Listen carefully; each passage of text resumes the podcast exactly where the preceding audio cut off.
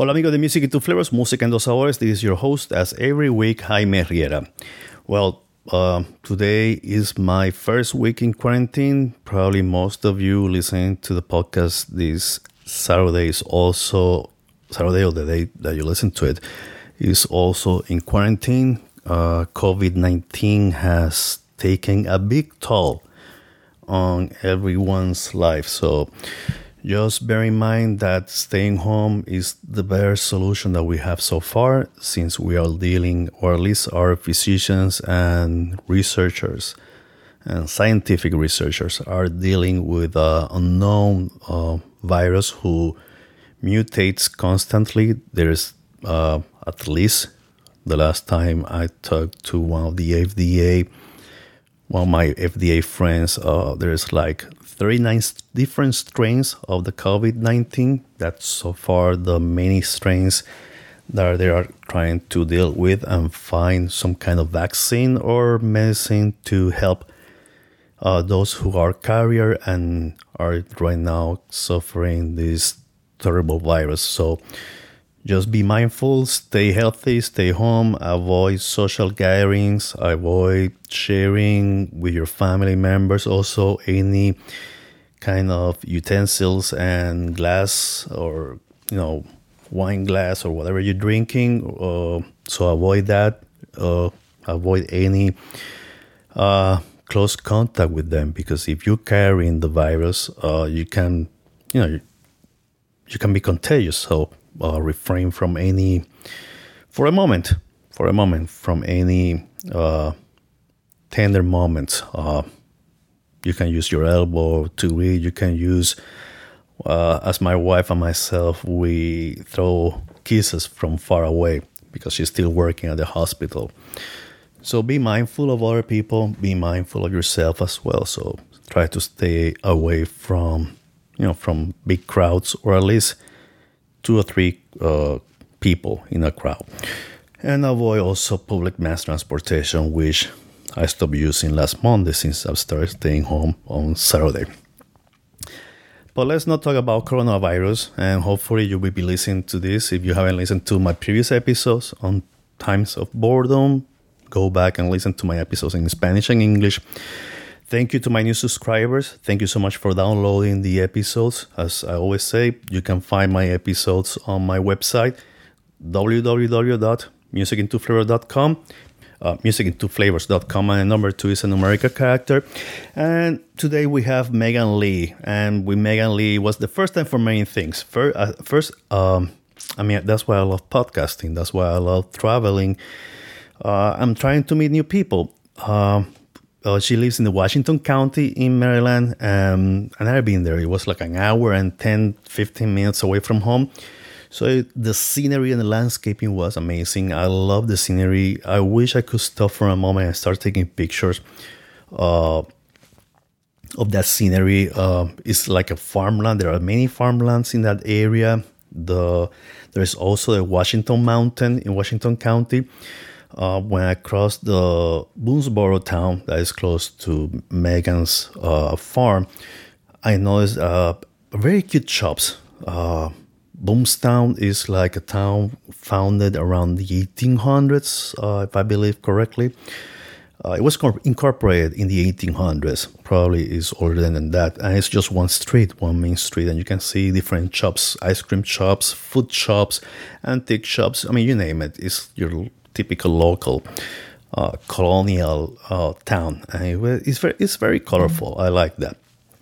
And with Megan, I mean, it was the first time for me recording an episode, uh, a videos episode, because I did a video as well, on a barn. I never been into a barn. And it was the first time for me being in a barn, and it was amazing.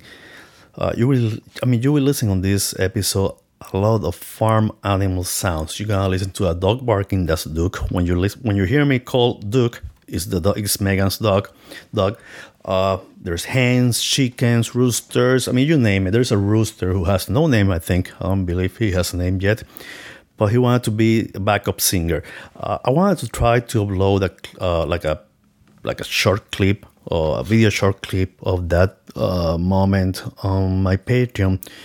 But I don't know what's going on with Patreon. I paid hundred dollars for a plan Uh, to upload five gig, almost a hundred dollars. Is I think was eighty one dollars to upload like a five gigabyte clip, and it hasn't worked out. So either Vimeo has to return or refund me the money I spent, or I have to fix that glitch because I followed all the instructions and I did everything as as instructed. So I don't know what's going on with that. Hopefully that clip will be uploaded on Patreon. If not, it's gonna be uploaded. I mean, a few days after this episode is launched on a Saturday, on Saturday on my YouTube channel, which is you know is is working right now. So the first time I listened to Megan was in the Red Bandana Bakery. Uh, hello to the people from Red Bandana Bakery, and she was there with Eli Lev, uh, who did a cameo appearance on this episode in the beginning. Um, so you're gonna listen to to Eli play the guitar while accompanying uh, Megan singing. Um, I dance, I dance on my own, dancing on my own. That's the song she she performs, dancing on my own. Um, it's a lovely song. You have to listen to that one. I love her, her harmonies and and backups of voice of of Eli. It was amazing. And you're gonna see that on the video a few days after this, I think the 21st, March 21st. So we talk about Megan's adolescence in the farm, her time in the church choir at school that she belongs to a cappella group in college. We talk about her tour with Eli, her, you know, how she is being uh, getting more involved into the music business uh, scene and soon she's gonna be launching a new single so we have to be on the lookout for that with megan so without further ado let's jump right now to megan and eli lev playing the guitar on dancing on my own start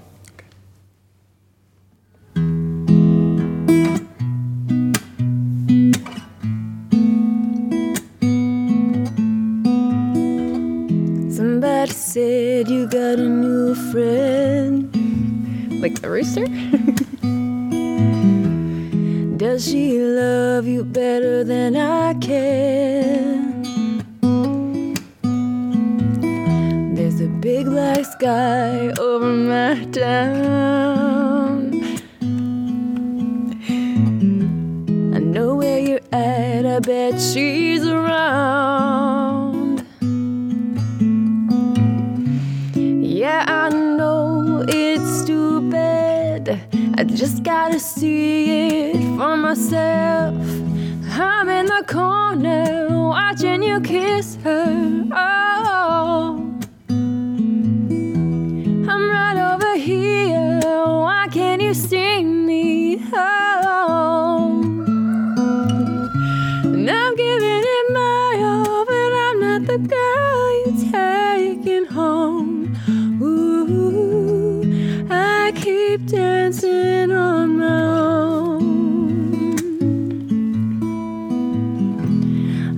gonna dance all night. I'm all messed up, I'm so out of line. Stilettos and broken bottles.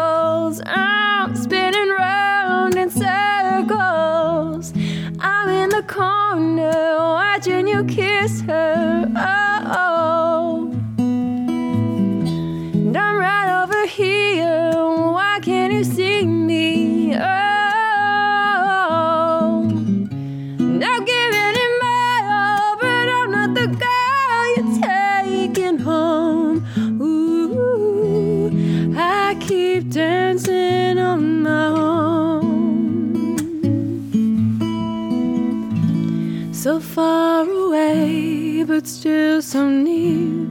The lights go on, the music dies, but you don't see me standing here. I just came to say goodbye. I'm in the corner watching you kiss her. Oh, I'm right over here. Why can't you see me?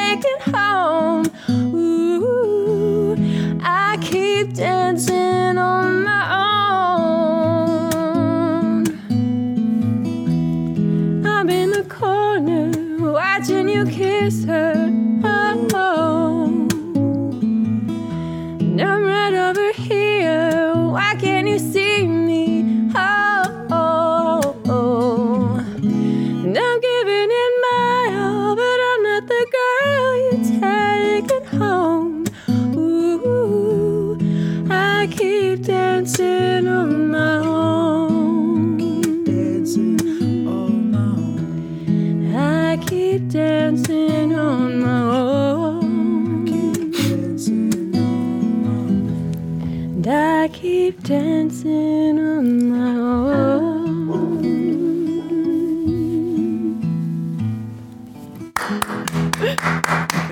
This is the perfect setting Yeah. for recording music, and Duke is also Roosters and dogs. Duke is, an, I mean, Duke is excited about that song. So, He's- he's Eli, thank you so much. We had here in Music Two Flavors, Música en Dos Sabores, Eli Lev, who was the guitar mm. player and the backing vocals, which that was awesome. He has to go away to another. I mean, he, I wish he would stay, but he has Yeah. commitments and com- gotta go work. Yeah, he got, I mean, he got engagements. And He's I'm here- hustling. yeah, I mean, he's a traveler Wilbury guy.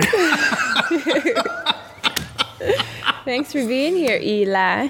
Eli, thank you so much for your for your guitar playing here. And we're here with Megan Leigh at Boonsboro Town, Yeah. Washington County, Western Maryland, the Appalachians. Yeah, we're close. How far we are from Gettysburg? Like one hour away or less than that? From where? From Gettysburg? Gaithersburg is probably an hour. An hour? Yeah. So Yeah. yeah, yeah. So Megan, thank you for I mean for welcoming me at your home. Oh yeah, Um, this is great. Being here at the barn, which is amazing. First time in a barn, first time recording in, the, Oh my ba- in gosh. barn.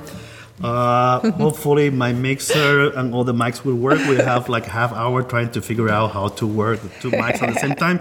I brought my digital recording in case that anything goes berserk today.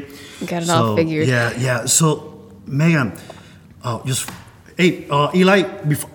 Oh, you got it. Oh, He's signing the not- his- poster. but you can sign it. um, perfect. So I brought a poster that Eli gave me like a month ago. I mean, before he le- he left to For the Europe, tour.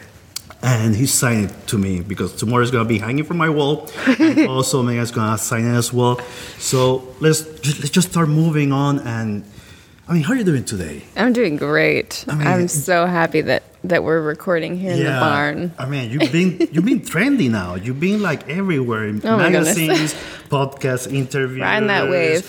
Last night you played with Eli at Dance Cafe. Yeah. Are you playing next week? Right? You have a ticket next week, or is it the end of March? Yeah, we are actually leaving for a tour You're next to Friday. Another one on the west This and Friday. south coast. This Friday. This Friday. So it starts this Friday. Gosh, Mm-hmm, how many how many towns? How many cities? So this is the Southeast tour, and I know we're going for a few weeks. So I know we're going to Austin for a few, at least a few days. They did cancel South by Southwest. Bummer. Really? They canceled the whole darn thing. Because of the coronavirus. Yes, Yeah, yes. So many for- people were pulling out, so I guess they're just like calling it. But um, we're still gonna go down there and hang out and find all the other all the other fun stuff that's I'm sure still happening. So Yeah, I mean, hopefully the coronavirus will be going away soon. Uh, Yeah, that would be nice. Yeah, yeah, we need we need that thing to go away. Yeah. Uh, Italy already closed their borders. I mean, you you're you're, lu- you're lucky, Eli. You almost got stuck over there. Yeah.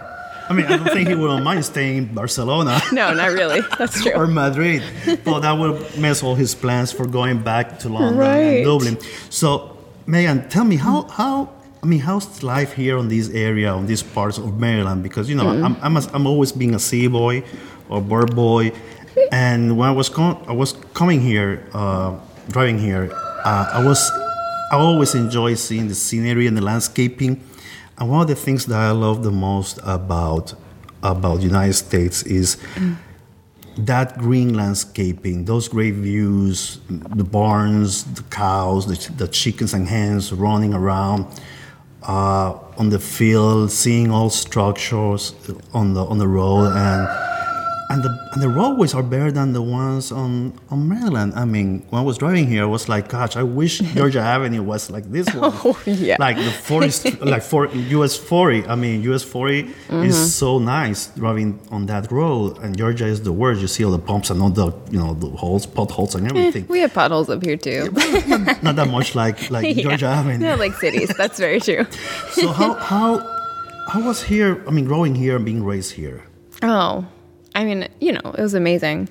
It was, um, it was really special, and I'm, I'm guess I just in the past few years, you know, realized realized how special it really was. Um, but it's, yeah, it's just different, you know. Every every place has has its own special, unique, um, great characteristics, and growing up on the farm you know, it it taught me how to uh, how to appreciate nature and being in, you know, just surrounded by the natural world, and um, it also gave me a very uh, a very different perspective on you know being in the city, and I love being in the city. You know, it's like there's so many different uh, great things about about every place. So yeah, but but growing up here was wonderful. I mean, you know, we were always um, just outside playing and and helping on the farm, and you know, we would help milk the cows. And my my parents had uh, dairy cows up until 2000, which was my freshman year of high school. So then they decided to to change change careers, but yeah, I mean, we would always be able to have friends over and have uh, all this space to to just you know be kids and really enjoy. No, definitely. I mean, being here at the bar is like it's a new experience for me. I've never been in the barn before, and I and know I that's just, so crazy to me. yeah. Well, you know, there's I'm so happy that you're here. where I grew up. There was no barns. Right, right. Where did you grow Uh, up? in Puerto Rico, in San Juan, I mean, it's mostly it's mostly concrete barns. Right, right, concrete, right. It's a concrete jungle. Of course. Oh, but but the sounds, the environment. I mean, you can listen to that. The hens I mean- and the rooster and the roosters. I mean, Oh and my look goodness. and look. Don't mind that. It's like Animal Farm. Uh, I love I love the sound and it makes it. it would- this makes this the, this episode special because Yeah. Mm-hmm. it's pure nature. It's it's a pure connection to nature. Uh, so let's talk about your background, your family. Is it is Yeah. there any music member in your family? Any musical person? Yeah, definitely. So my mom, um, she sings and plays guitar and piano and clarinet, and my dad sings, and so I grew up around a lot of music. Grew up in the church, um, always singing there in choirs and uh, in school too. So and we had, you know, we had little dramas at church too. So I learned, I learned to be, to be on stage and and sing in front of people there. So you don't have the stage fright. You were all accustomed to that. So how was? I mean, how different was your uh, learning experience in a church choir and school choir? Is there any difference between two those uh, scenarios? Oh yeah, yeah. Um, I mean, you know, just just choirs in general um, have their own have their own systems, and uh, I was actually singing in a cappella choirs in college, so that was that was an incredible experience. There's really there's nothing like that, um, and that's one of my that's one of my favorite favorite things that I really miss. Uh, but um, yeah, so singing in a choir is I learned, you know, I developed my my ear for harmony, of course, in a choir, um, because you know you're learning you're learning all the different parts, and you have to be able to to to hold that part while everybody else is doing their own thing. You know, it's not like you're just singing lead on a song, and um, so that was I couldn't. I, I never knew. I never knew how valuable that would be. Uh, what- For now. for now, yeah. I mean, I you know I can just I can just like hear harmony now, and uh, that I'm sure that never would have happened had I not had the I mean, I. I, and my audience can attest to that since after listening to that lovely song that you sang. oh, by the way, which one was that one? That was Dancing on My Own by, well, it was actually um, Robyn, and then uh, I kind of adapt uh, from Callum Scott's version and I love him. He's amazing. But um, yeah, it was originally like a dance song. so When do you know that you have this talent for singing? When Mm. you realize that you wanted to be a singer?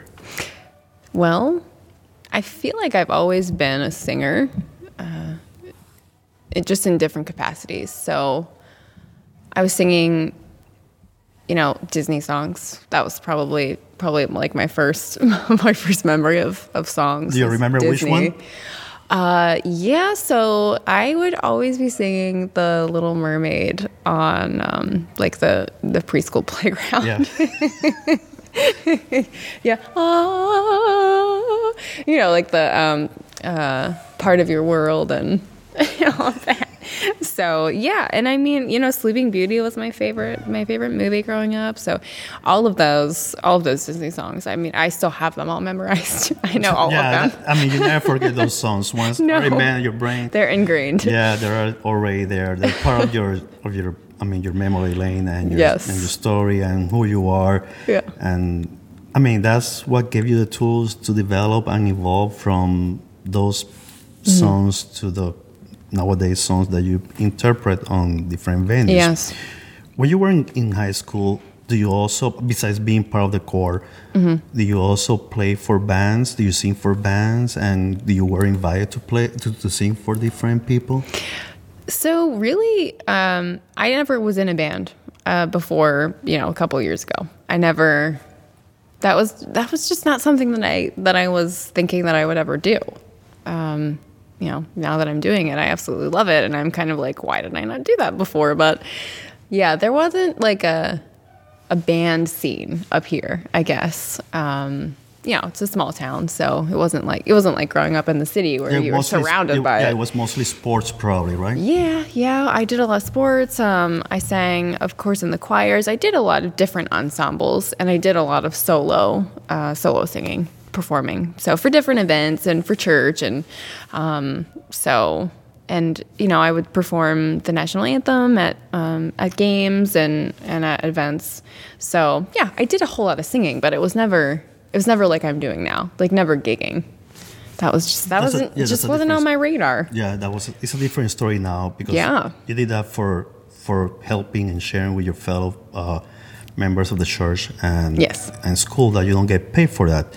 now, That's true. no, now now you have to hustle and Yeah. and try to find the gigs and the place to play.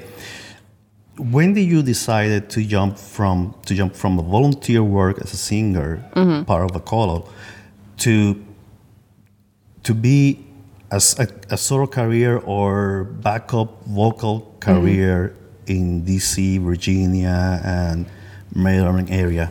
When did you decide that? So it kind of just happened. I feel like I didn't decide so much as I just followed what I felt was right.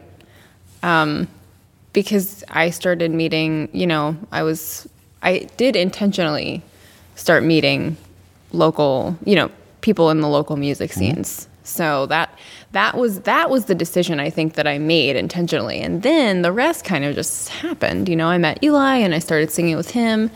Um, we were we were here on the porch at the farmhouse, and we were we just started like you know singing together, Like jamming? yeah, we like tried out a couple of songs and I was adding harmony and so from there it was kind of just like, oh, well, well this is cool, you know, why don't you try to why don't you try to add harmony to my original songs?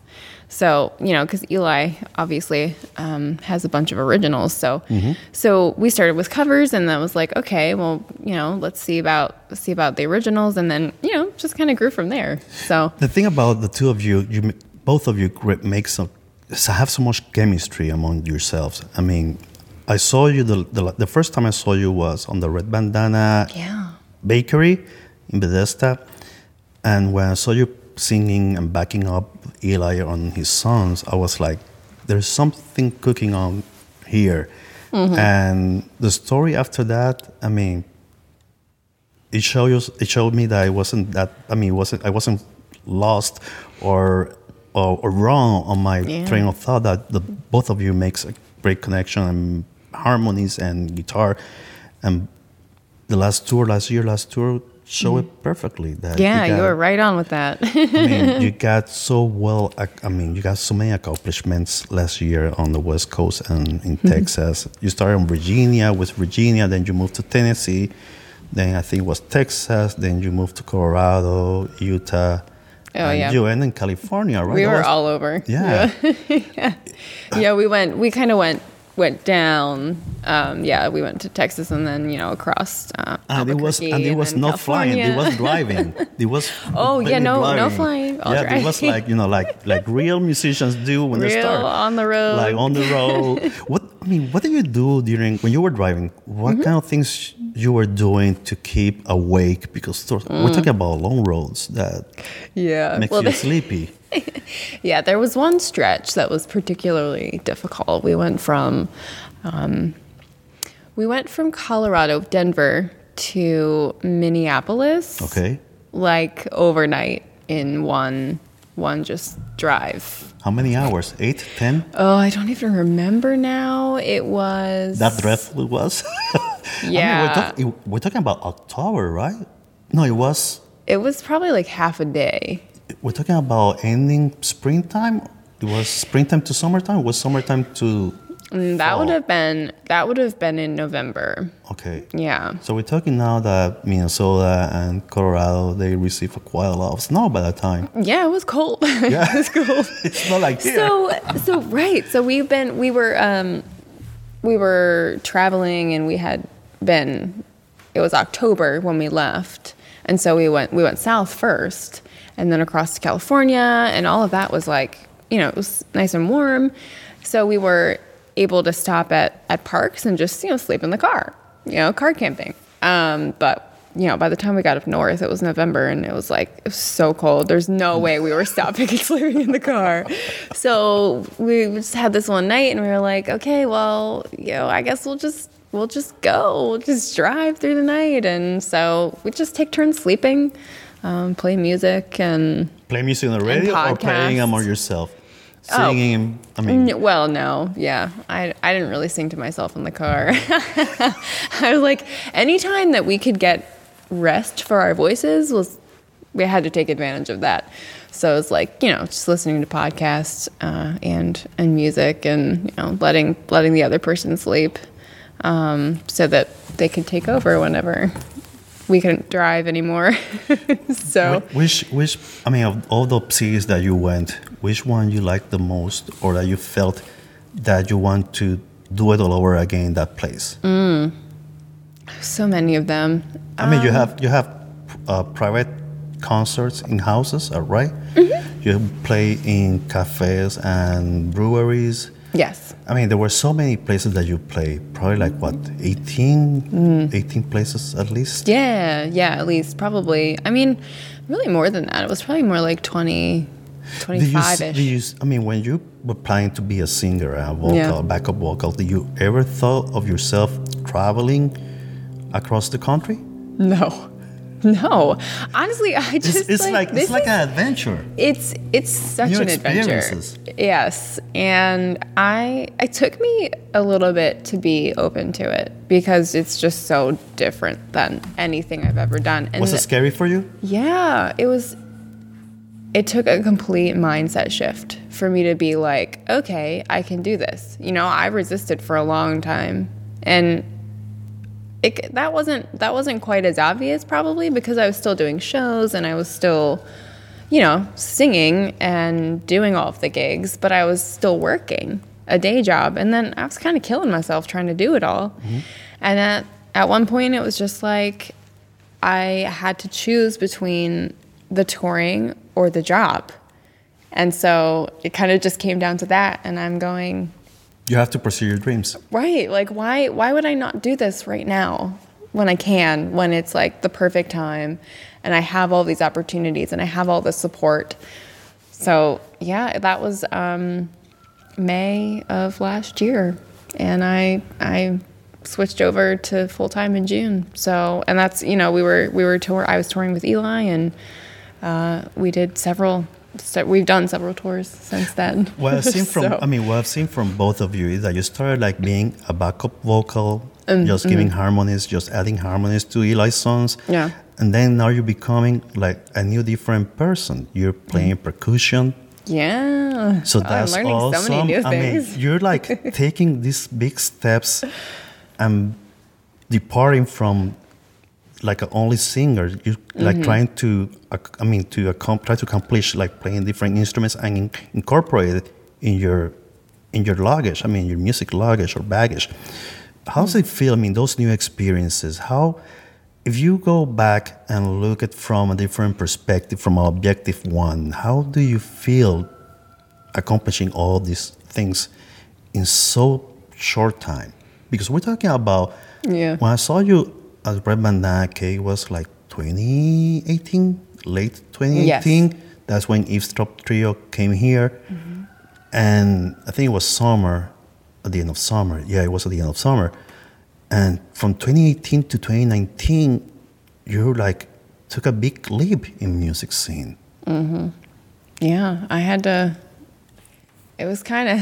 I mean, you, it's, it's like it is kind of hard to to think about, you know, and It's like a like, like it's like when you're growing up, like you have a big stretch that you were like four foot tall, and suddenly, like a month after, you're like foot five foot tall already, and you ask Yeah. yourself, well, well, well, this you know, who am I now? well, you know, how how this happened? I mean, it's the same with your music. You Yes. became, I mean, you've been in two or three podcasts. You've been in the cover, or at least part of a magazine that I read last night yeah, Hagerstown Magazine. and people are talking about you. People, you're part of henchman group as well. Mm-hmm. People are looking for you. So, I mean, how do you how do you feel about this? I mean, when you see it from from the outside, not as Megan, but when you sit back in your porch right here, which we can see from the barn, Yeah.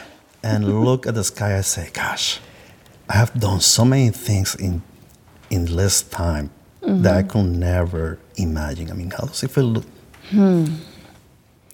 I don't I don't do that enough, you know. I don't I don't really take that step back enough and just like think about all of the things. It's uh I should, um, but it's more like this this constantly forward motion that's always on my brain. It's like, okay, well, what can I do next? So, yeah, just kind of thinking about that now.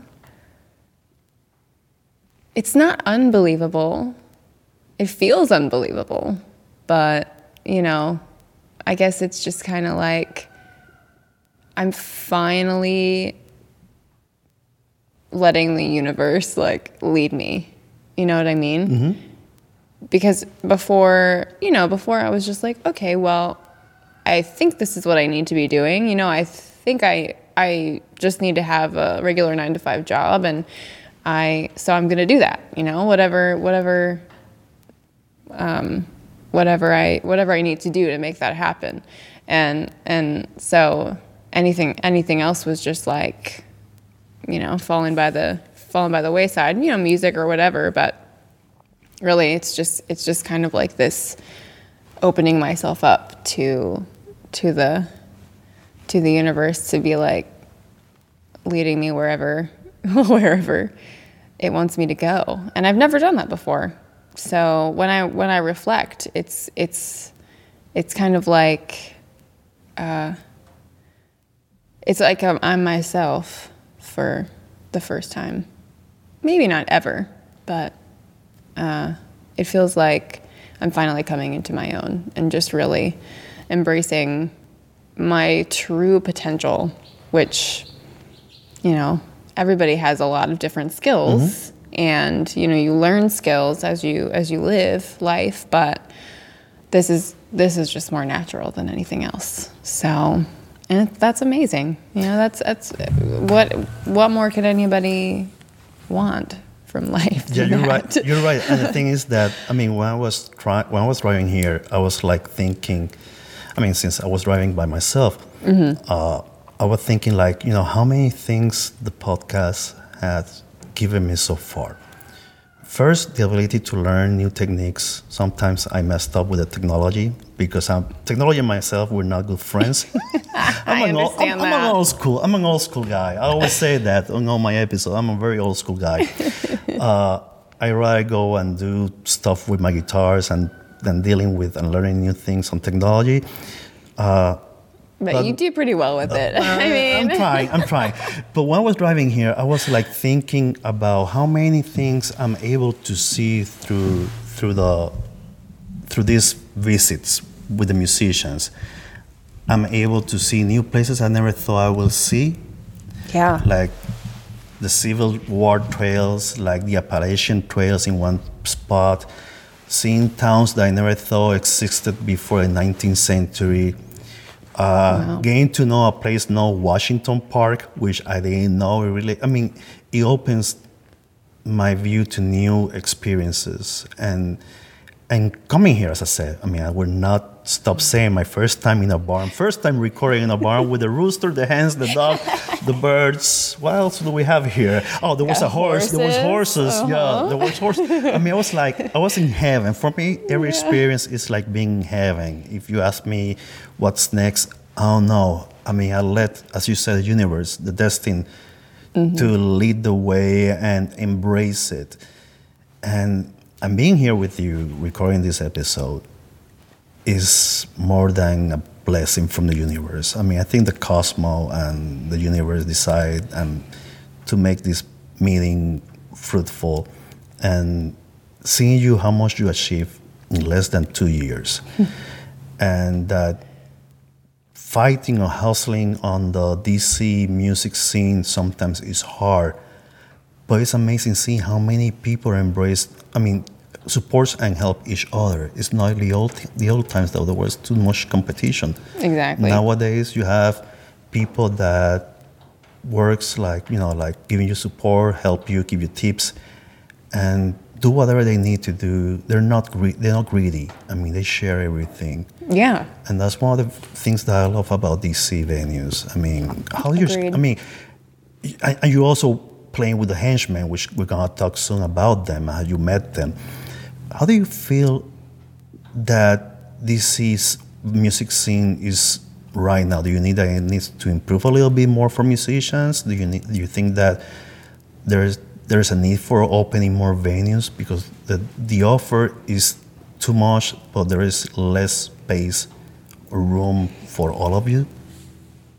That's an interesting question. I feel I feel like DC is I mean, you know, there aren't a lot of people who truly know what DC has to offer as far as music goes. They don't see DC as a music venue Right, place. exactly. They think mostly uh, Austin, Nashville, Los Angeles, yeah. uh, New York, New York, yeah. Chicago, Uh-huh. and Miami for the Latino community, but they don't see Mm-hmm. DC as a as, as a spot for music. Right. Right, which is I mean We think about DC only for drinking. and getting drunk. I mean, that's the real. I mean, I've seen the ads. Like, come to DC, we have rooftop, roof deck places to drink and have a blast. right. But we're not talking about Night Theory. We're not talking about Blooper. We don't talk about the Anthem. We don't talk about the Fillmore. I mean, Mm. So many great places. yeah. and then the private concerts. You have the Takoma uh, Porch Festival that you, have, you see many musicians playing in the porch. People don't know about this, and Right. that's like a that's like a thing. I mean, it's like going to a jazz festival in Chicago or in Louisiana. It's the Mm-hmm. same, but there is no advertising for that. So, what do you think about that? I mean, Yeah, I, I just think that, you know, I'm not sure maybe if if DC is just there's so many things that DC is, you know what I mean? Um, that music is just one of them, and so it's not known as a music town, um, which is fine. But I think I think that I just feel like we're kind of on the cusp of of DC music really, um, or DC really being recognized more for music, as we have the local scene thriving like we do and then you know there are going to be more and more more and more groups that come out of dc that are you know mainstream. And they you know just they explode into the the mainstream um, music scene. So but you know at the same time it's like it's kind of cool that dc is is the way it is just because like for the local scene. Because that kind of fosters the community that we, have. And like you were saying, how people are not in competition with each other. They're they're helping each other, and they want to. Mm-hmm. You know, and if you think about if you think about all the other of the of cities that you mentioned, like Nashville and New York and Los Angeles, like it's hard there. Not that it isn't hard everywhere, but it's it's harder there just because you know people that's they go there to do music and then they're essentially competing with And everybody it's- else and, there. And I think they have to survive. Right, it's more share like a the thing. survival. either- yeah, if they, sh- if they share the thing, how they, how they work on, on getting known by the locals, they think that maybe you can steal that from them and Yeah. take their spot. And that's, and that's part of the greed of the music business. You've been reading a lot about music business, right? I mean, I'm trying to learn more. Yes. so which book you were reading? Because I know that you posted a picture uh, in Yeah. Facebook about the book you were reading. yeah, that's Ari Herstand's uh, second edition of How to Make It in the New Music Business. Yeah. So you're Yeah. getting, I mean, so much stuff that- in there. That I mean, show, I mean, that show your commitment to your to your career as a musician. Yeah.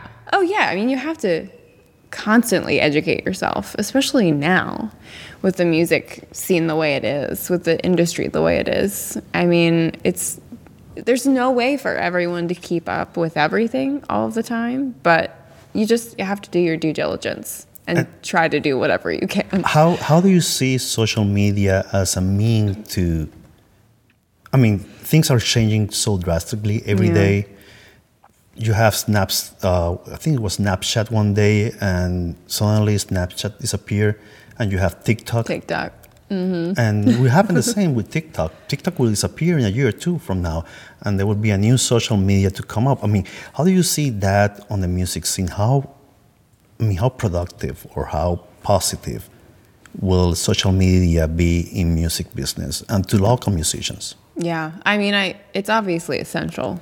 Um, just the fact that we have that method of advertising and free advertising uh, is pretty amazing if you think about it. Because you know, I kind of I kind of think about the musicians back in the day. You know, like what did they do before the internet? I can You know tell you. I, can mean? tell you. Yeah, it was tell just handing flyers, Right, putting flyers, on flyers the and, like- light post, and Right, and just like going to places Yeah. and and or if you and were a local, if you were the com- I mean a usual customer on Right. on the bar, you will know that the next, I mean, on a Friday would be uh, X band playing there, and you would be there because you were Right. always going there on Friday, and would be always the same people.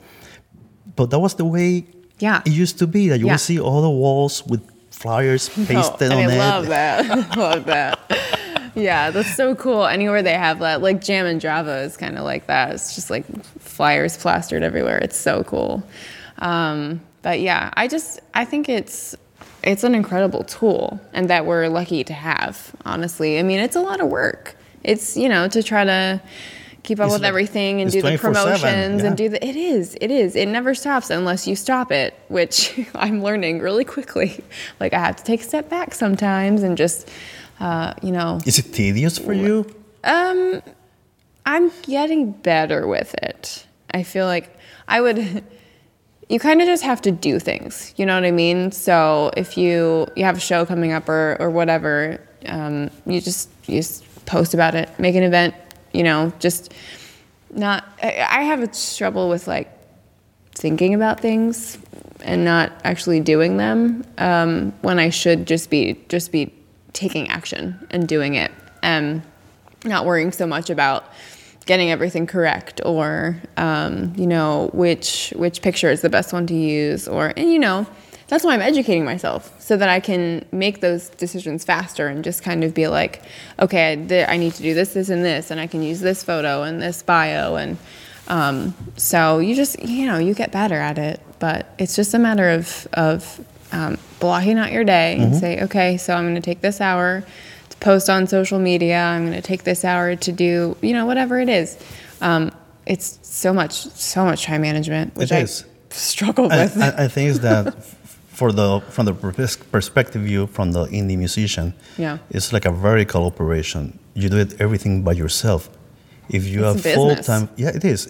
You're like a. I mean, you're a brand now. yep. Yeah, Megan Leigh is a brand. I have- and, and you have have, my to sell. Yeah, it's, It's- like you have to sell. You have to be the real estate of your branding. You have to put it on the market and keep constantly updating people. So people will, you know, it's like you need the people to mention your name constantly. So whatever happens next day, they will see your post there you, Mm-hmm. on social media, Instagram, Facebook, Twitter. You have to be And your mailing list. it's That's crazy. Huge too. Mm-hmm. Yeah. And always keeping up to date the your website, you know, new information. We're gonna Right. be doing this, gonna be doing that, gonna be in this place, or posting Yeah. the Got a pictures. new which album out, or- which pictures you like better just to see I mean to grasp the attention of the public. And Mm-hmm. Yeah. that's not an easy job to do. I mean, it's all trial by error. You know, you need to try, make the mistakes, go back, fix it. Yes. And it's crazy. It's the Yeah. same with me. I mean, doing the podcast, doing the marketing by myself. Yeah. You learn everything from scratch. Yep. Pretty And much. It's quite a work. I mean, it's like a full time job for me. Yeah. I and you have a full time job. I have a full-time job. So, I mean, the time I do this is at night, and when you're te- when the technology is not your best friend, and when you update a part of your website and everything crashed, then you start look, trying to look for video, teaching videos, uh, teaching you how to fix the thing, contacting customer uh, center, call centers to fix the thing and explain what was happening, where were you at. I mean, Mm. it's quite it's quite stressful. Yeah, it can be. yeah, it's uh it's like it, you have to have you have to like set aside time.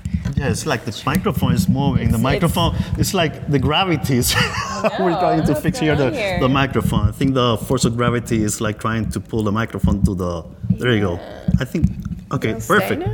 Hopefully, it's gonna stay there. Sorry for that, guys. Sorry There for we that. go. We were just fixing the mic because It's the mic is like sinking. It's, it still is. going. Look at it. I can see it. It's See, I'm telling you, that's the magic of podcasting oh stuff.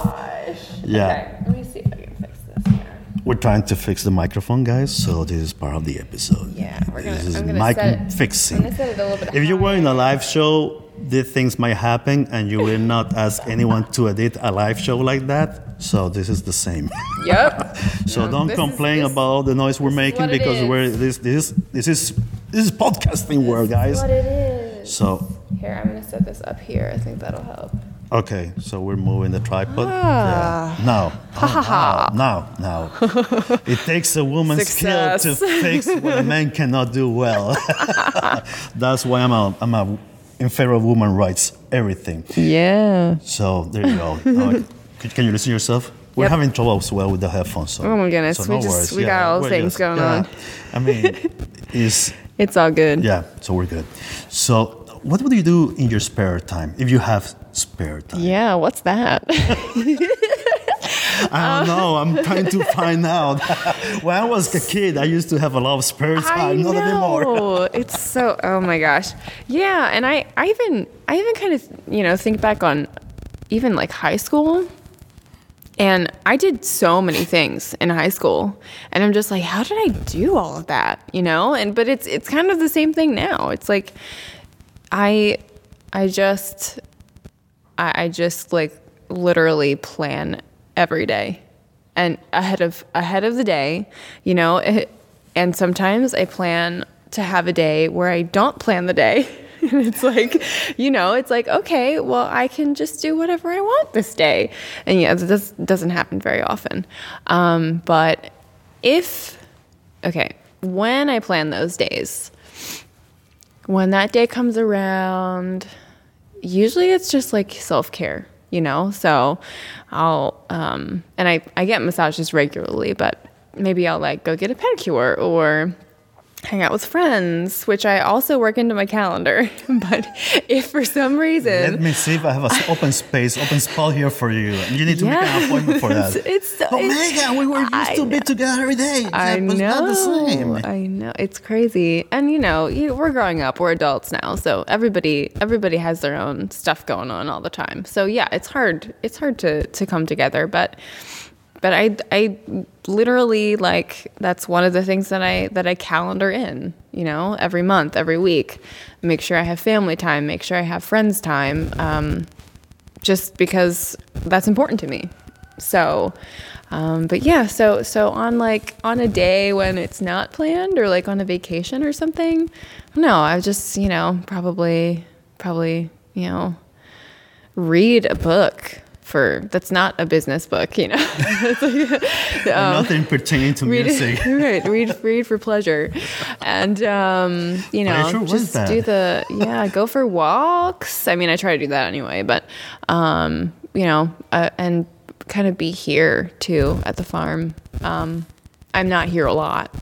I'm i'm here as much as i can be but it's not always not always a lot. Um so just kind of being just being like literally not thinking about what I need to be doing or you know um, that's so important and uh, so I, I try to do that whenever I can Let's talk about Megan with the Henchmen, which Yeah. they have a different type of music or genre Mm-hmm. than Eli.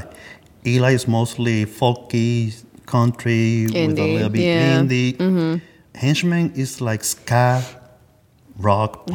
like it's like pop rock Yeah. yeah And, and I love mean, it.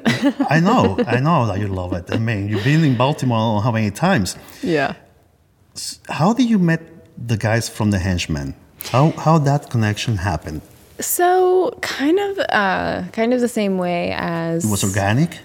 It was like meet the henchmen. Or the, one of the henchmen went to one of your presentations with Eli, and they say, you know, we need this singer on our group.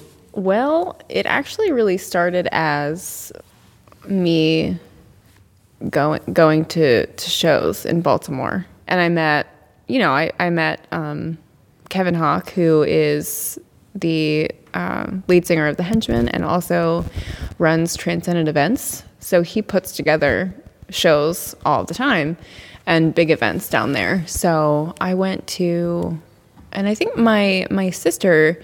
Um, She lives in Baltimore, right? She's in yeah, she's in um she's in Glen Burnie area, Brooklyn Park. So um yeah, so she she kind of knew about she knew Kevin from some kind of the he because he uh, his company was run, running a contest I think and she won tickets so um, she had known him and I think I went to a show with with her and her husband and uh, and I met oh you know what I forgot this is so funny. So, uh, Imbued is one of the Baltimore bands, and they've actually played here at the at the barn, which was super cool. But um, so I saw I saw them open for Theory of a Deadman in Lancaster, PA. wow, Yeah, that's quite right. a trip to Lancaster. Right, and the funny thing is, That's so like two hours from here. yeah, it is. It's two hours Yeah, I from know. here. I know. So, yeah, so I I went Very up there. Amish, very Amish I place. went, I love yes. it. I oh, love Lancaster, is beautiful. Yeah, it is. It's fantastic, and they have this cool venue. Um, I think it's the Chameleon Club. I think that's what it's called. But um, so I went up there with a friend, and this was, you know, probably 2017. Also, that's kind of when everything started happening, and I was getting into the um, music more. So, um, yeah, Imbued played, and I connected with them on Instagram. And then I realized that um, Brian, the lead singer, and the whole band Imbued was also part of the part of the Baltimore music scene. So he knew Kevin really well. And so I went to a show in Baltimore, and Brian introduced me to Kevin. And then, you know, after that, it was just kind of like I started meeting everybody.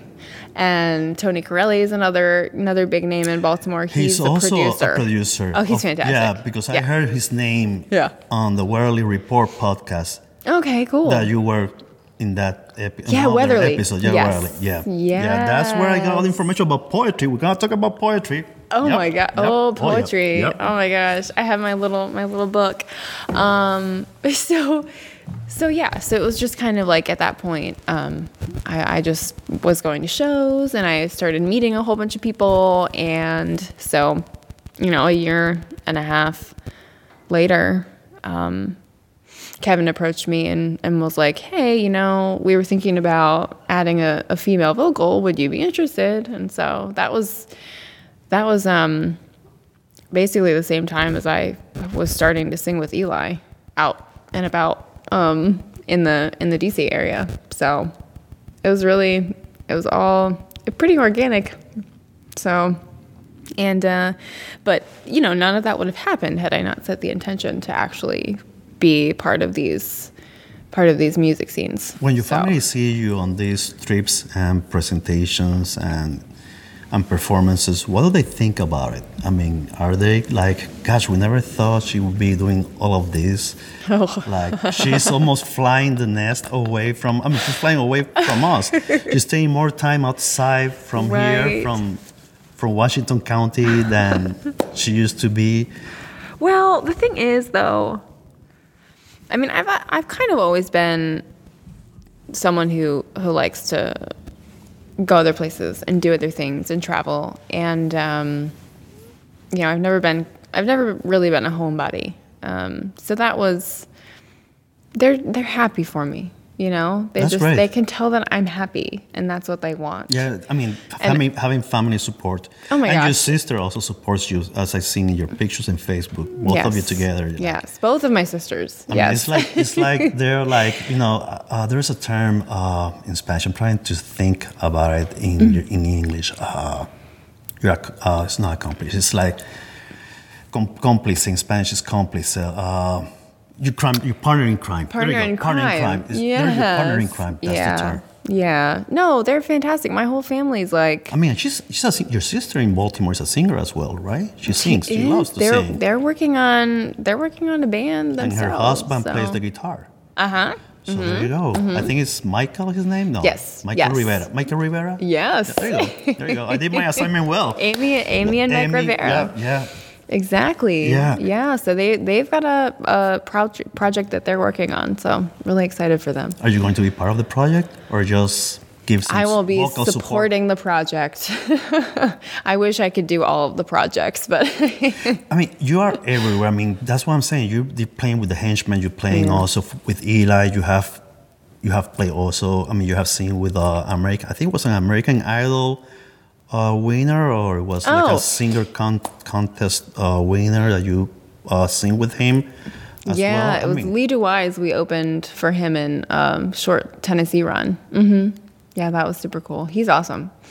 So, how was Tennessee for you when you went to Tennessee to Nashville? How do you feel? I mean, being at the center where you can see so many great musicians, street performers, where the major label records are located, Right. uh, besides Los Angeles and Miami.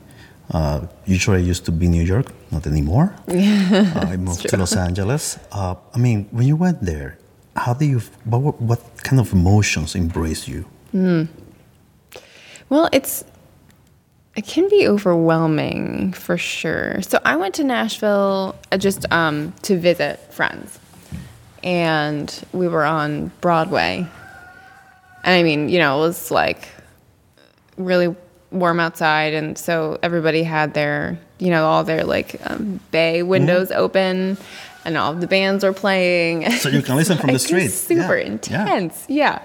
yeah. So, um, yeah, I mean, but Nashville playing there is, is, uh, we were, we were at the what, Mockingbird Theater. Oh, that's nice. Oh, it was so cute. Yeah. Oh, it was a great place. Did you went to the Um, Ryman?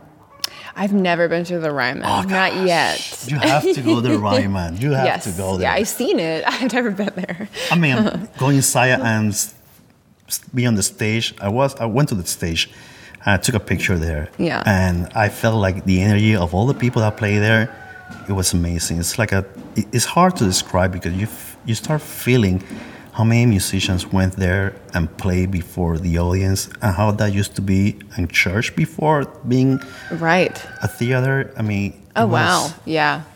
it was great. Yeah, that's Um, amazing. It is. It is. how about poetry? Are you still writing poetry? So really now when I'm writing, I kind of like write a song, you know? So but but never before.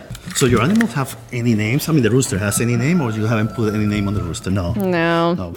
the horses all have names, of course, but um And but Duke. no, I don't I'm not I'm not aware of any of any rooster names. No. And Duke, yes, of course, Duke. our our big polar bear dog. I mean, probably by winter. I mean, how how how cold is here in winter? Uh well, I mean it gets, you know, it gets below freezing. Really? Um oh yeah. Under the like 10, 20 Fahrenheit. Mm hmm. Mm hmm. Definitely. we are in I the mean, we, Appalachians, right? we have wind chills that are, you know, below zero. But Wow. sometimes not, you know, it's not like, it's not like we're, uh, I mean, this winter has been very mild. It has, but I, I still think we're in for like some kind of a big freak snowstorm. I think it's going to happen. You think so? I hope I'm in Florida when it happens. I'd be okay with that. Uh, I mean, hopefully, uh, I don't want to see that. Oh, okay, so let's go back to poetry. I mean, yeah. Okay. I know So that you've been Mm-hmm. that you've been writing poetry a long time, and but have you ever thought about taking your poetry and making it in songs? Yes, and so that's something that um, I'm.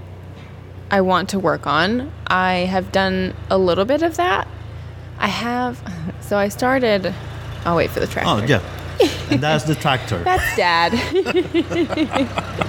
yeah, it was really cool growing up here. I mean, we, you know, we were we were all driving tractors and pulling hay wagons, and Oh, that's amazing. That's Oh. like a lot of fun. it's oh, so fun. Mean, it was so fun. Yeah. And we would, you know, we were um, in the in the summertime. The basically starting in in May is when hay season starts. So that's like a hustle, um, trying to keep up with all of that. So you know, we would help out and unload hay. And um, I remember when we were younger. We would we had some some friends that we always hung out with and my my siblings and and then we would um, stand in the hay wagons while the while the uh, baler was kicking the hay bales back into the I mean, wagon. the thing about the life in the farm, it can give you so many ideas for songwriting. Yeah. I mean, you have so many experiences. Mhm. Yeah, and that's the cool thing, you know. It's like it's like I kind of I kind of was questioning, you know. It's getting stronger. That's part of the. Yeah. It's not noise. He's just That's moving it's- around. It's just sound. It's sound, just more sound. Yeah. That means that he's approaching. he's not going to turn apart the barn. There he goes. So he's going. He's up the going hill? up the hill out to the field. hmm So how? I mean, how many acres has the farm? So the home farm is, uh, I think, about hundred acres. Wow, it's a lot. A lot to manage. I mean, Oh I'm, yeah. I'm assuming that you'll be like waking up around four o'clock in the morning to start working. Well, my parents do. yeah. I mean, yeah, I mean, that's the life of the farm. Mm-hmm.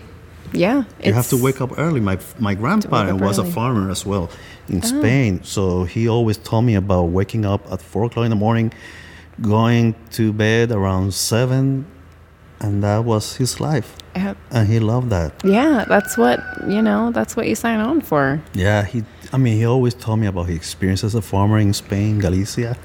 Oh, I cool. envied him so much because he has so many stories Mm. Mm-hmm. to tell that you can write a book about all of them. So that's what I was saying to you. I mean, do you ever think about writing music about your experience in the farm, like taking that, and because that's like the, that's what America really is, like U.S. really is, the heart of the farmers. I mean, without them, Yeah. there is no country. Right. That's so true. Yeah, it's um so sometimes I would kind of and I still do kind of struggle with um you know like why what's special about me? You know, like yeah, sure, I can write songs, but like what does that mean? why why do I get to you know what's special about about what I have to say? But you know, I just keep coming back to I everybody everybody has their own experiences. Nobody has the same perspective. Um, we all we all have something something different, something unique, something special to say. And uh, yeah, obviously the farm is the farm is definitely part of mine. Um, so it's kind of like uh, I think about I think about growing up here. I think about how it feels to be here now, and it's so it's so different for me just because I appreciate it so much more now.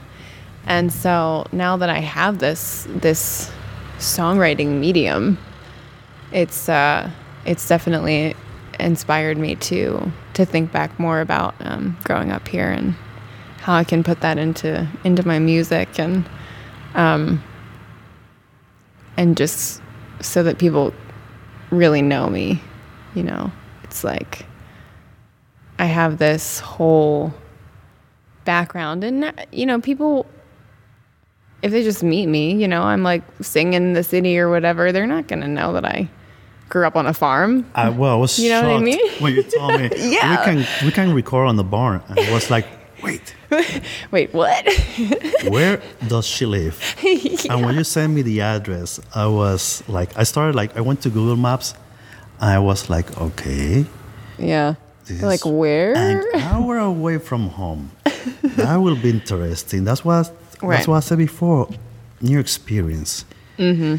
New views, new sceneries. I was like, if I had the camera with me right now, I would be like driving and taking pictures of different things yes. because I love photography. It's another thing that I would like to to you know develop more than I've been doing before. Nice. Uh, and I love going to the countryside and take pictures of you know barns that are almost destroyed or or falling apart because that gives you the sense of their story. There is a story behind that almost destroyed barn. And seeing the i mean thinking about how the lives of the, these people might be what what's behind it how they live how they enjoy this lifestyle. There's so many things that you can start thinking about that your process of creation start like developing in your mind and ideas from new stuff comes by. I don't know if it's happened to you. Uh, when do you feel that you you feel more inspired to write songs or poetry by day by night it comes in a flash from nowhere Yeah, it's more of the latter. It's like it's kind of like uh, I'll I'll get this you know random melody in my head, or I'll think of uh, I'll I'll hear someone say something, and then I'll be like, ooh, that could be that could be a cool lyric, or um, you know I'll I'll see something um, as I'm driving. It happens a lot when I'm driving, actually. So do you have like you, you take your phone start recording I've gotten really good at that. like, oh, okay. I have phone, friends I have friends who has who has notebooks everywhere around the house Yeah, that's a and when an idea comes it's like okay then I have to write it down and and then they go to another place and still doing whatever they were doing inside their house yeah.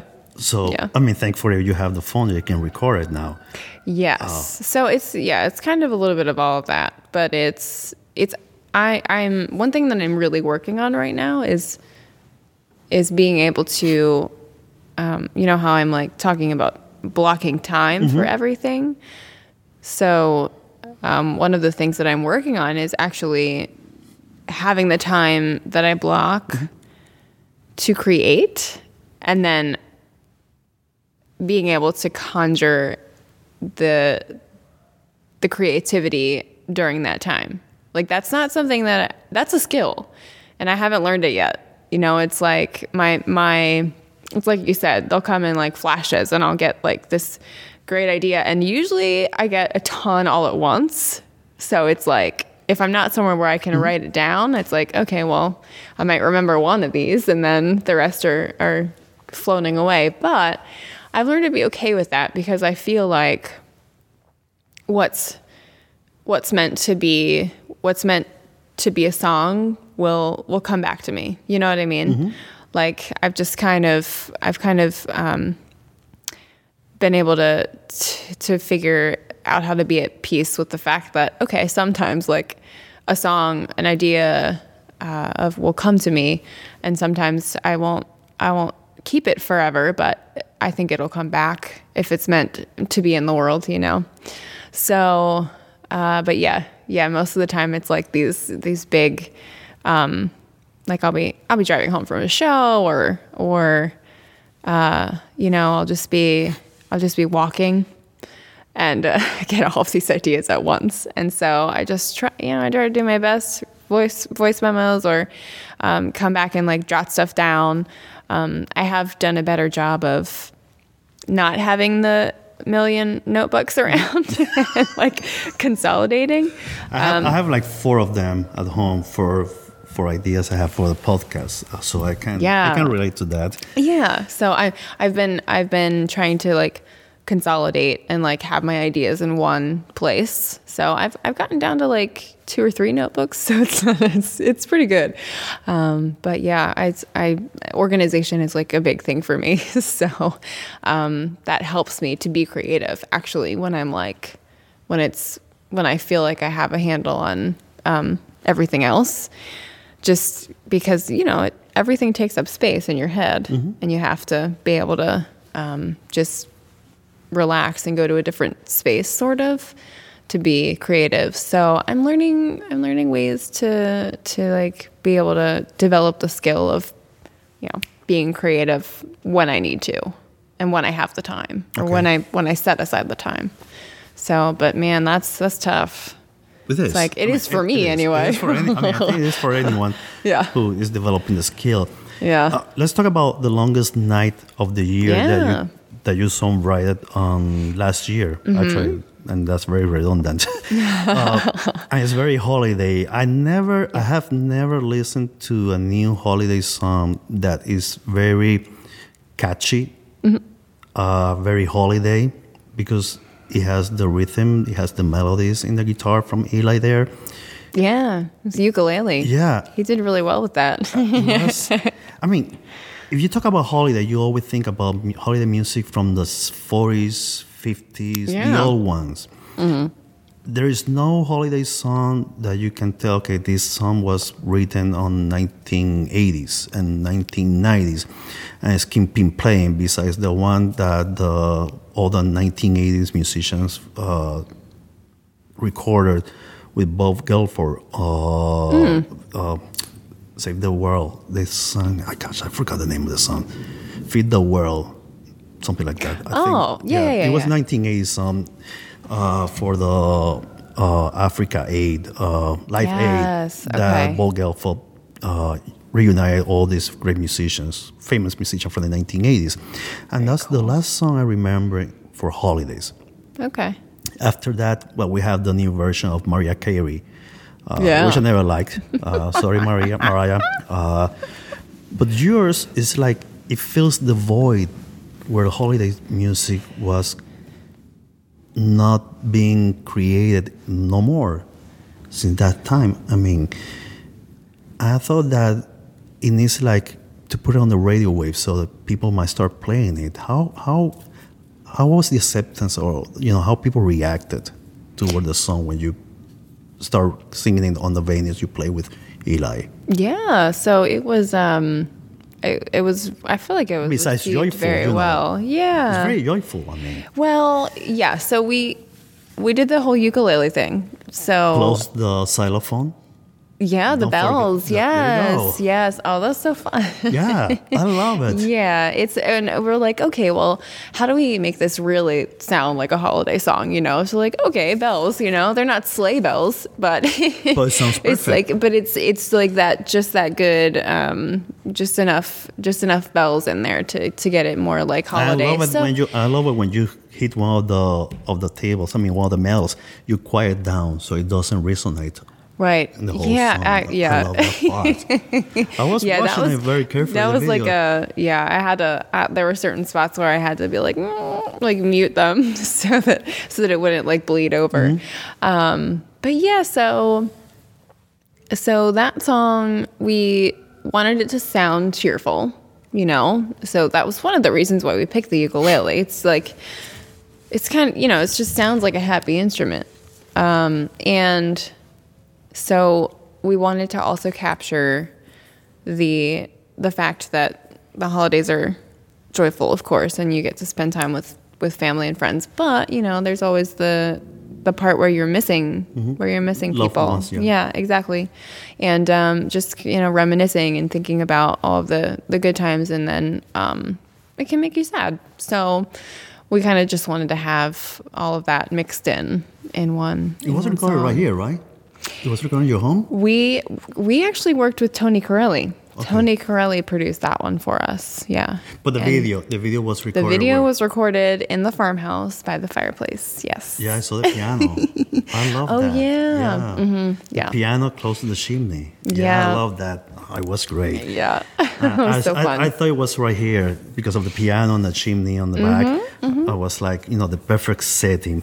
So, what's your next plans besides going on a tour on the south for Deep? I mean, I'm assuming that's for a new Eli record, Deep South. yes, right? exactly. Like promotional. Yeah. So a lot of the a lot of the touring that we're doing um, this year is going to be to promote um, in support of his his new album, hmm Deep South, and then for me, so I am. I mean, this year is like all about creating content and writing my own songs, and um, just kind of like digging deep to get my sound figured out which is super exciting. I'm, I'm, I'm, you know, I'm going to be working with um, some different producers here um, in DC, in Baltimore, and in Nashville. So So, you're going to be traveling I'm just, yeah, Wow. yeah. I'll be in Nashville a bunch in in June, and um, probably probably July, and then and then I've got plans to record actually here in Hagerstown um, in August. So yeah, I mean, I'm just I'm just trying to focus on my songwriting and and recording and just really branding. What like kind of genre are you figuring plan out- to do? I mean, you got Well- mostly folk, or I know that people box you in folk music because Yeah. that's what they're seeing right now. Right. But I know that you don't, you don't want to be boxed Right. into one kind of genre. You want to Right. to play diff, a, a different palette of colors in music. Right. So which one? Well, and that's the thing. Like I, you know, I always come back to I want to make the music that I would be listening to, you know, because that's obviously what's what makes me happiest and that's that's where like my heart's going to be. So for that to come through in the music, you know, it has to be something that I'm interested in and something that I love. Um which is a lot of different things. So it's I know that you love rock, you love pop, you love Yeah. indie, you love bluegrass. What else? I mean, you're the Appalachians. I mean, yeah. The so Appalachians there's is so well known for the bluegrass. Right. So of course there's going to be elements of of of that of folk and of um, you know rock. There'll be there'll be pop for sure and indie and um, I mean I'm working on an EDM song, so it's like I'm just in my experimental stage, I guess, and I'm I'm totally okay with with uh, trying out just a bunch of different things and seeing seeing what really resonates with me and what hits to my audience and you know where they really where they really start to like feel my music and where where my where my soul is you know what i mean? So it's it's gonna be an adventure of its, gonna own kind Right. It's be quite all right. if, I mean, if someone like wants to be to start working on the music business, a singer, a musician, what kind of advice you will give that person based on your experiences? Or Yeah. I mean, sometimes you need to learn by mistakes, and mistakes yeah. are necessary because they will improve you, make you better. Mm-hmm.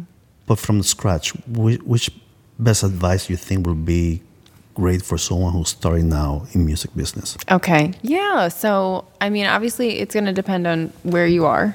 Um, it's going to look a little bit different if you are in Nashville or one of the big music towns.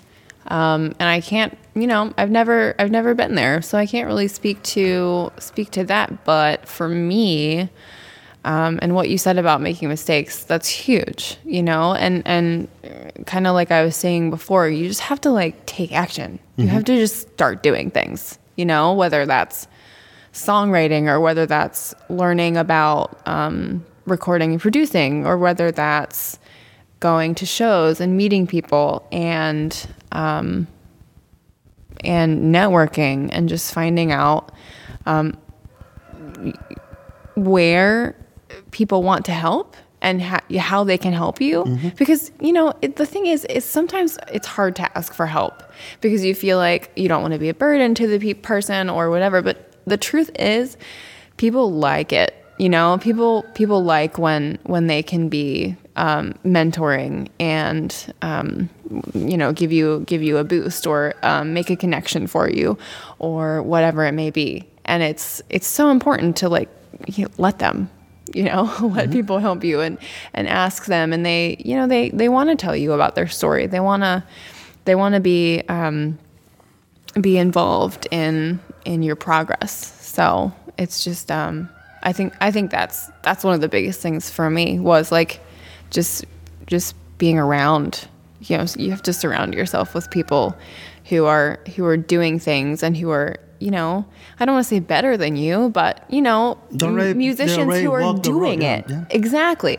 So that you can learn from them and and it's really just a matter of of then figuring out how how you can take that action. And you know maybe it's a maybe it's a co-write. Maybe it's you know um, learning about songwriting that way by writing with others. Or recording. Or recording. or being you know exactly. like recording. ask for a studio visit ask for a tour um, you know and it's just networking is is huge. Um, and i can't i can't tell you how many times i've the opportunity just presented itself just because i met the right people you know? So and not only that but really like soaking it all in and appreciating what each person or each artist has to offer. So, yeah, it's um yeah, and for me too, it was kind of like the problem was the taking action thing. Like I was afraid. I was afraid to um I was afraid to get up there and sing. I was Yeah. afraid to is- talk to people. It is an unknown territory for anyone. The thing is that you're scared because you're. I mean, anyone is afraid of taking the big leap. Right. It's like leaving home. Okay, I leave home. I will not have my parents' support anymore. How do I do this? Uh-huh. And if you fall, stand up. I mean, don't stay down. Exactly. You know. Yeah. Uh, Yeah. Just learn of those, you know, setbacks and take note of it. I mean, I always say that the setbacks are necessary. I hear Mm-hmm. people saying that I never made a mistake. Well, if you never made a mistake, you're not alive. Yeah. You need to make Right. mistakes in order to improve yourself. You need So to, I mean, in order to talk about hurt or sadness, you need to, to go through those feelings because without them, you cannot project or give the message to the audience. And in music, it's the same. I mean, you need to do the networking, you need to be backstab so you can learn whom to trust, whom not to trust, take notes. I mean, mm-hmm. that's life. Life is not easy no, that's so true. and you have to learn how to hustle, how to convince the the owner of the venue for for to give you the opportunity to play there, so he will next time will not go through the you know who you are, what do you do, make your name of yourself, and Hmm. Right. as you say, ask for help. I mean, the worst Yep. thing that can happen is that someone tell you no. exactly. So then goes to the like, other door okay, and knock, knock at that's the other fine. door. So Right. you know that you never can count on that person, so you have to knock and different doors. Yeah, and and if if if that happens, you know, there's a reason for that. Mm-hmm. There's a reason. It means there's someone better suited to help you or whatever it is. But There's always another door to knock. I Yeah. always say so. yeah, door, window, whatever. Yeah, I mean, even even if there is no barrier, you go through them. Yeah. May I, I want to thank Just you for your time. I really love the time with you. It's getting chilly now. It's it. I mean, I'm I'm a little chilly. I'm always cold, but um, but Oh, yeah, it's love it. beautiful sunny day, but It it's still March. still- so yeah, so thank you so much for your time. Thank It was a lovely conversation with you, to gain to know more about you, and I'm wishing. I mean, I wish you the best. I'm looking forward for your next projects. And Thank you, me too. A lot of I mean, good things for the next tour with Eli. I know that you're gonna have a blast with him. Yeah, and I'm gonna have uh, my my first single is coming out in April. There you so, go. I'm so, gonna excited. be, are you gonna put it on the platforms on social media Oh, yeah. everywhere? There Oh, you go. yeah. Spotify. Yep. Watch out for that. Yeah. Patreon. You have to put on Patreon. People have to download it from Patreon. Yeah, let's do that friendly. Thank you so much, Megan. Thank you. Well, amigos de Music in Two Flavors, Music en Two Sabores, I hope that you liked this episode. Uh, this episode was amazing, as I said before, and it was the first time for me, I think, the first time I took my Zoom L LiveTrak L8 out of home and recorded using on the barn. First time in the barn, first time shooting a video, uh, which was shot from a, you know, like a 45 angle. Next time, because my camera didn't work, uh, I think the the SIM card or memory card was not the it was too big for that camera, too, too many gigas. But anyhow, uh, thank you for joining. Thank you for following me. Thank you for downloading this episode. Thank you for all the time you spent listening to my lovely voice. Being sarcastic is not that lovely. I'm just kidding. Uh, and thank you for listening to Megan. I, I hope that you can follow Megan. Mm, Uh, she has she's in Facebook. She's in Twitter. She's gonna be she's in Patreon, but soon she's gonna have a lot of stuff there. Check the description on this episode where you can find everything about Megan music, Megan Leigh music. And thank you for being with me and always accompanying me in this musical journey. I wish you the best on this week and the days that follows. Please, as I said in the beginning, be safe. Just be mindful that I care about you. I don't know who you are, but I care about you, and we want more people to be healthy and safe from this crisis. Remember always to follow me on Twitter and Instagram as Music to Flavors and on my website www.musicin2flavors.com. And remember that the number two is a numerical character. Next week, we're going to have a Spanish episode. So see you on the next week and have a safe week. Thank you guys.